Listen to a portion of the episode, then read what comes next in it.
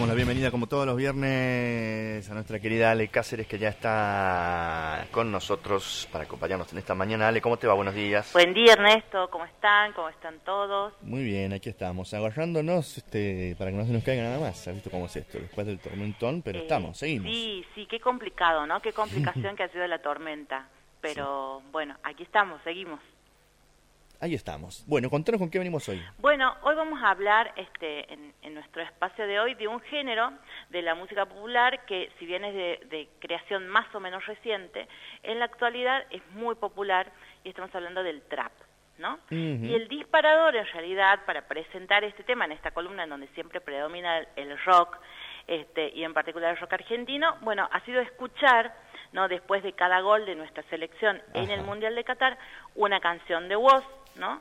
Que es uno de los exponentes más importantes del trap argentino y de eso también vamos a hablar un poquito. Pero, ¿qué te parece si empezamos por el principio y vemos de qué se trata el trap? Porque está tan presente en los medios de comunicación, ¿no? Sí. Donde se habla de música urbana, de trap, de rap, que todo parece lo mismo, pero en realidad no, no es tan así. Hay Pero como aparte, diferencias. y, a- y además de eso, Ale, yo he escuchado y me da la sensación de como, como que hay bardo entre los rockeros y los traperos, ¿no? Como que el rock le baja el precio. le- Sí, siempre, siempre que aparece algo nuevo, ¿no? Mm. Algún género nuevo o, eh, digamos, algunas innovaciones dentro de algún género en particular, si- en el campo de la música popular siempre hay bardo, como vos dices, ¿no? Sí. O sea, siempre hay, hay polémica y en realidad la... la- digamos, esta, esta como polémica que se arma en relación entre el trap y el rock es porque eh, como tiene tanta popularidad, es tan masivo el género del trap, está tan presente en los medios de comunicación, los,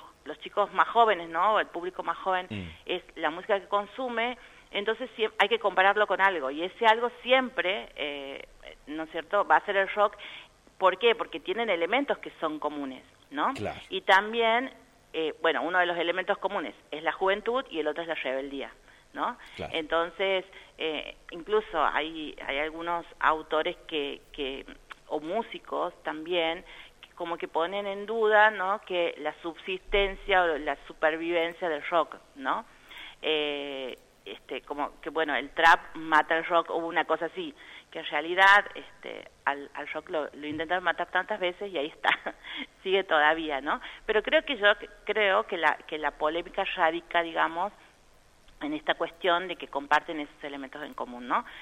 Básicamente la juventud y la rebeldía. Mm. Eh, pero con el tiempo también se han ido dando puntos de contacto porque hoy en día es muy común las colaboraciones entre distintos artistas, ¿no? Entonces eso me parece que también generó como un acercamiento entre eh, estos dos géneros, ¿no? De la música popular. bueno, pero lo que yo decía, te proponía recién, Sí. es, bueno, hablar, hacer como un poquito de historia, siempre hacemos aquí cuando hablamos de algún género en particular, como un poquito de historia, como para conocer de qué se trata, ¿no? En realidad. Bueno, el trap nace en Estados Unidos como una como un subgénero del hip hop y del rap, ¿no? En la década del 90, en las ciudades de Memphis, eh, Houston, Miami y Atlanta, que se, con- se considera como Atlanta como la capital o la cuna ¿no? del trap, para diferenciarlo del origen del hip hop, que, que nace en Nueva York, en el Bronx, ¿no? en un contexto este, diferente, pero que tiene características, eh, ciertas características comunes, y es- esas características comunes están relacionadas con la marginalidad. ¿no? Porque la palabra trap no es una derivación del rap, sino que es una derivación en el inglés de trampa, y hace referencia a las trap house, que eran, son casas de madera ubicadas en los sectores marginales de estas ciudades, en donde, bueno, en ese contexto marginal predominan las drogas, los, los negocios ide- este, ilegales y también las armas, ¿no? O sea, eh, el término encierra, ¿no es cierto?, ese contexto y las prácticas de quienes crean esa música en esos espacios de origen. O sea, siempre la música va a estar relacionada con el contexto social, histórico, político, cultural, ¿no? Eh, y los artistas también, porque como siempre digo aquí, los artistas son personas que están situadas en tiempo y espacio y de algún modo, a través de sus obras de arte, que son canciones, este, expresan, ¿no es cierto?, ese contexto. Entonces, el trap es una música que no se separa, al igual que los otros géneros, de sus ámbitos de producción, ¿no?, en los que originalmente aparece. Y también, bueno, como te decía, las letras van a describir este, esa realidad, ¿no? Incluso algunas letras del trap norteamericano expresan esto de escaparse de esa realidad a través de, eh, bueno, a través de, los delitos, digamos, obtención de dinero, de estatus, a través de eh, los de, delitos que están relacionados con la venta de drogas, con la venta de armas, ¿no? Y por eso hay una ostentación en, en la estética, ¿no? Del trap norteamericano, hay una ostentación de las joyas, de las marcas, de las marcas comerciales de prestigio, ¿no? o sea, de la ropa que usan. Este, entonces está vinculado con todo eso. A partir del 2010, o sea, fíjate, estamos hablando de que nace en la década del 90, a partir del 2010 el trap empieza a alcanzar una mayor popularidad en Estados Unidos y empieza a expandirse por todo el mundo. En la Argentina, antes de la llegada del, trap, nosotros tenemos ciertos antecedentes que iban, eh, iban haciendo como el caldo de cultivo, digamos, ¿no? para la llegada de este, de este género. Y estamos hablando de la cultura del hip hop que aparece en la Argentina en la década del 80, en donde había algunas bandas, muy poquitas en realidad, que lo que hacían era fusionar el rock y el rap. En los 90 adquieren una mayor popularidad, sobre todo con Ilia Curiaquian de Valderramas, ¿no? que aparecen en escena, que irrumpen con algo que era totalmente nuevo para esa época, y que también se vuelven muy populares, y también estaba Yacimel, ¿no? La diferencia de estos, eh, Yacimel que estuvo hace poquito... Que estaba pensando en eso, pero como no sé quién anduvo y quién no anduvo, y parece que no se sabe muy bien qué pasó, este yo anduve, yo anduve, eh, está igual, ¿no? Está muy muy muy bien está Yacimel. Sí, Machito Ponce no tanto, ¿no? Eh, Machito Ponce no tanto, no tanto. Pero Yacimel sí, sí, muy, muy bien. Este, bueno, este, entonces, ¿cuál es la diferencia aquí, no? Fíjate, cuando aparece el rap en Estados Unidos es, era música de negros, vamos a decirlo así, ¿no? o sea, porque ese era el contexto. En la Argentina no, en la Argentina es, es música de, eh, de, de, chicos de clase media, ¿no? Ibas a decir de chetos. Bueno, aquí vengo. Ibas a decir de chetos. Iba a decir, pero en realidad, fíjate que un poquito más adelante en el tiempo aparece lo que se llama el rap cheto en la Argentina. Claro, exacto. ¿No? Porque bueno, eran justamente de, de chicos, porque siempre estamos hablando de gente muy joven, ¿no? Que era de estos sectores, pero a la vez que aparece el rap cheto, aparece también el rap villero. Claro. ¿No? Eh, y bueno, esos son eh, son los contextos, ¿no es cierto?, en los que se van produciendo, ¿no?, Estas, eh, eh, esta música, ¿no?, y está presente. Y fíjate que también en Santiago, Santiago no es ajeno a todo esto, ¿no?, porque en la década del 90 ya hemos hablado aquí de esta, de esta banda que es una de mis favoritas, que es la Mil Maderfaca.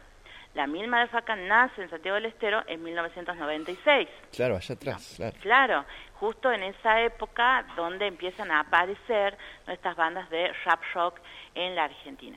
Bueno, a partir del 2001 y de la mano, por un lado, de la crisis económica tan importante que vive, se vive en la Argentina y por otro lado, con la expansión de las tecnologías digitales, ¿no? empieza a conformarse nuevos espacios de encuentro en relación con el hip hop y con el rap. Y uno de esos espacios eran las páginas web, o sea, los foros que se armaban en Internet en donde se empezaba a difundir, ¿no es cierto?, a estos artistas y a producir también este tipo de música. Entonces se utilizaban eh, las plataformas en Internet como MySpace o como Fotolog, los más grandes se deben acordar de eso, ¿no?, que servían como instrumento de, eh, de difusión. Y también en esa década, en el 2003, en la Argentina empieza a incursionar eh, el rap en su modalidad del, eh, freestyle, ¿no? Eh, se organizan batallas en distintos lugares, por lo general en lugares públicos, abiertos, en la mayoría de los casos autogestionados por los mismos, los mismos artistas los mismos raperos, ¿no? Eh, este, en donde empiezan a adquirir gran popularidad porque eran filmadas estas batallas y después subidas a internet, entonces estos artistas se daban a conocer. Hasta que interviene ahí este Red Bull, ¿no? Esta bebida energética que empieza a organizar lo que se llamaban las batallas de gallos, eh, que se suben esas batallas a, YouTube sobre todo, entonces ahí también se vuelven mucho más populares, ¿no? Mm. Y junto con, en esta, en esta época, junto con el, el freestyle, es lo que aparece, lo que hablamos recién del rap cheto, del rap villero, y también de otra modalidad, del rap de barrio. ¿Cuál era el rap de barrio? Tenía que ver con los home studios, o sea, con los estudios armados, estudios de grabación eh, muy precarios, ¿no? Armados en las, en, las casas, en las habitaciones de estos jóvenes, en donde desde ahí producían, ¿no es cierto?, eh, su música. y lo subían a las plataformas. Bueno, lo que sigue ocurriendo hoy en día. Entonces, en relación con el eh, freestyle, este, gracias a ese estilo, muchos artistas se van haciendo mucho, eh, o sea, se van haciendo muy populares, mucho más que los artistas del hip hop y del rap, ¿no? Y entonces ahí aparecen artistas que hoy ocupan el centro de la escena, como por ejemplo Duki, Paulo Londra, Trueno, Eco, Woz, ¿no? Y bueno, y la lista sigue. Este, estos eh, freestylers en realidad no, no solían grabar sus canciones porque, bueno, eran improvisaciones que se hacían en estas batallas, ¿no? Entonces, lo que, lo que hacen es em, empezar a acercarse a ciertas sonoridades del trap y a partir de ahí sí empezar a hacer grabaciones de esas canciones. Y estamos hablando no del trap norteamericano en sí, de lo que yo les hablaba recién del, del origen, sino de lo que se llama el Latin trap, ¿no?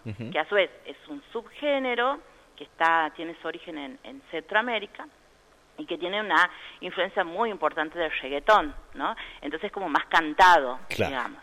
Entonces, eh, uno de los exponentes, bueno, el exponente máximo de lo que se llama el Latin Trap es Bad Bunny, ¿no? Que en la Argentina, según los datos de Spotify que se publicaron estos días, es el artista más escuchado, ¿no? En la Argentina. Bueno, entonces los eh, freestylers se, asocian con productores que les van a aportar un sonido de mejor calidad, entonces empiezan a producir esta música y a grabarla y como decíamos hace un rato, empezar a hacer colaboraciones con otros artistas, ¿no? Eso, eso te iba a preguntar, porque hay algo ahí que ocurre, porque esto, eh, eh, los freestylers van haciendo este movimiento, ¿no? Que se, que se va dando. Eh, en las batallas de gallos vos contabas que aparece una, una, una, marca, una empresa como eh, como Red Bull. Ahora, después, esto no, no, hacen solos ellos este movimiento, la, entre comillas, la industria, ¿no? Allí hay, hay un papel de, de importante de los productores, ¿no? Que, que, van ahí viendo, viendo la jugada, ¿no? Viendo la oportunidad.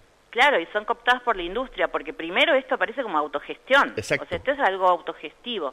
Y bueno, y ahí también se plantea otra cuestión, ¿no? O sea, otra polémica que hay algunos artistas que provienen eh, de, todo este ámbito del freestyle que continúan siendo autogestivos y hay otros que han sido cooptados por la industria de la música, ¿no? O sea, por las grandes, por los grandes sellos discográficos. Entonces ahí, digamos, hacia el interior, ¿no? De este grupo de artistas también se plantean estas diferencias, ¿no? Bueno, como como en todo, hay hay algunos que, digamos, eligen o pueden sostenerse desde la autogestión y hay otros que, eligen el, otro camino, ¿no? Entonces, como te decía, esto también de la, de la colaboración con distintos artistas, lo que hace es que se alcancen a públicos mucho más variados, ¿no? Entonces el resultado es una transversalidad, digamos, social y de género, ¿no? Y aquí es muy importante el tema de la edad, porque quienes consumen esta música, en la mayoría, o sea, en, un alto porcentaje, son chicos muy jovencitos, ¿no?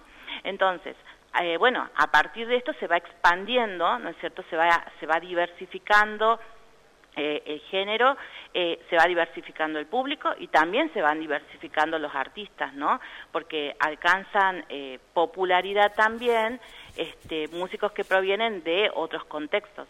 Por ejemplo, se acercan a este tipo de música Catriel y Paco Amoroso que tienen como una influencia o que tienen, están mucho más ligados al rock, por ejemplo, o Nicky Nicole, que tiene un estilo más relacionado con eh, rhythm and blues, Dillon, que tiene un sonido como más punk, ¿no? O sea, hacia al interior, digamos, se van se va diversificando los estilos, ¿no? Y en relación con esto nos vamos a detener en uno de los exponentes del trap argentino, ¿Por qué nos detenemos en este? Porque, bueno, es uno de los favoritos, los artistas favoritos de nuestro querido capitán de la selección argentina, ahora que estamos en época de mundial, ¿no? Y que el mundial va, giramos alrededor del mundial, este, durante esta época.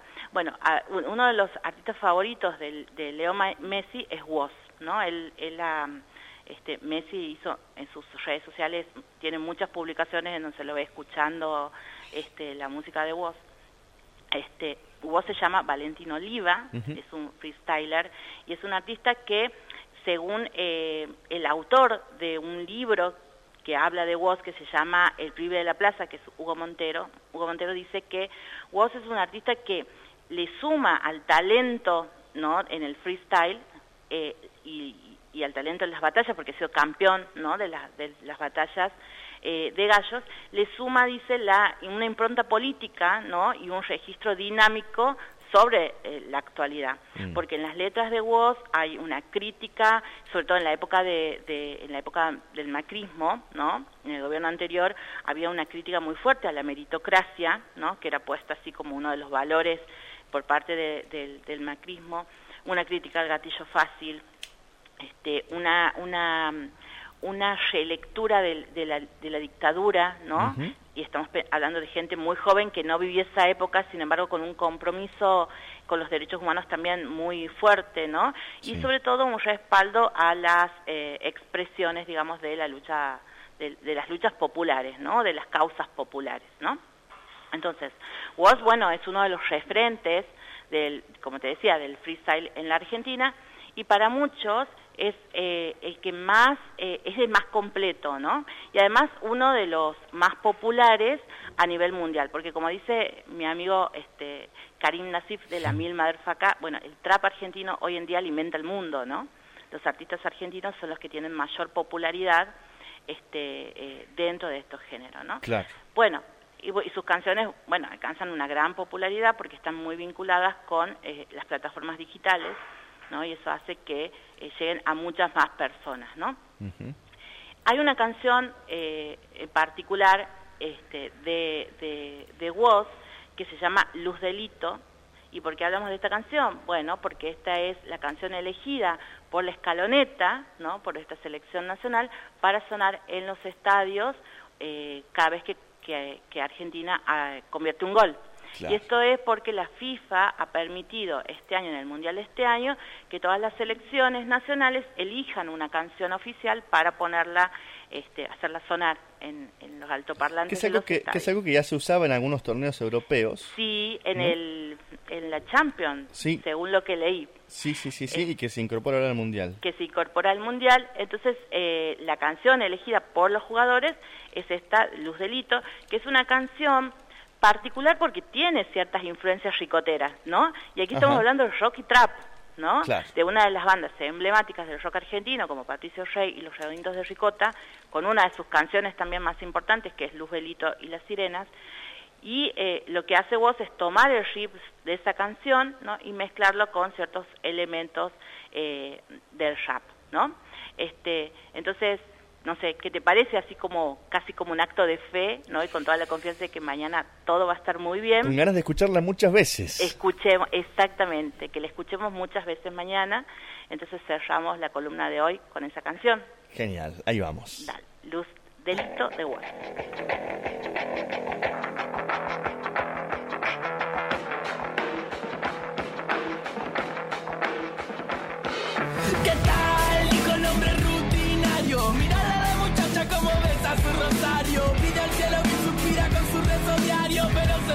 Que no escucha los de su barrio. ¿Y qué tal? Sale a fumar a tu veneta. Tenés cara de gasco porque la verdad te altera. Tenés un perro feo, unos ojos de madera. Y el alma igual al maniquí que mira en la vidriera. Mil frases me nacen, se esparcen los gases. Y solo puedo pensar en que me olvide el envase. Envase que está tranquilo, que es algo que no me nace. Dejo fuera la prudencia y sigo hecho un kamikaze. Lo que queda era un bebé fácil a ganar se me derrite. Las palabras se deshacen patadas del enchufe, chupa el dedo, el enchufe.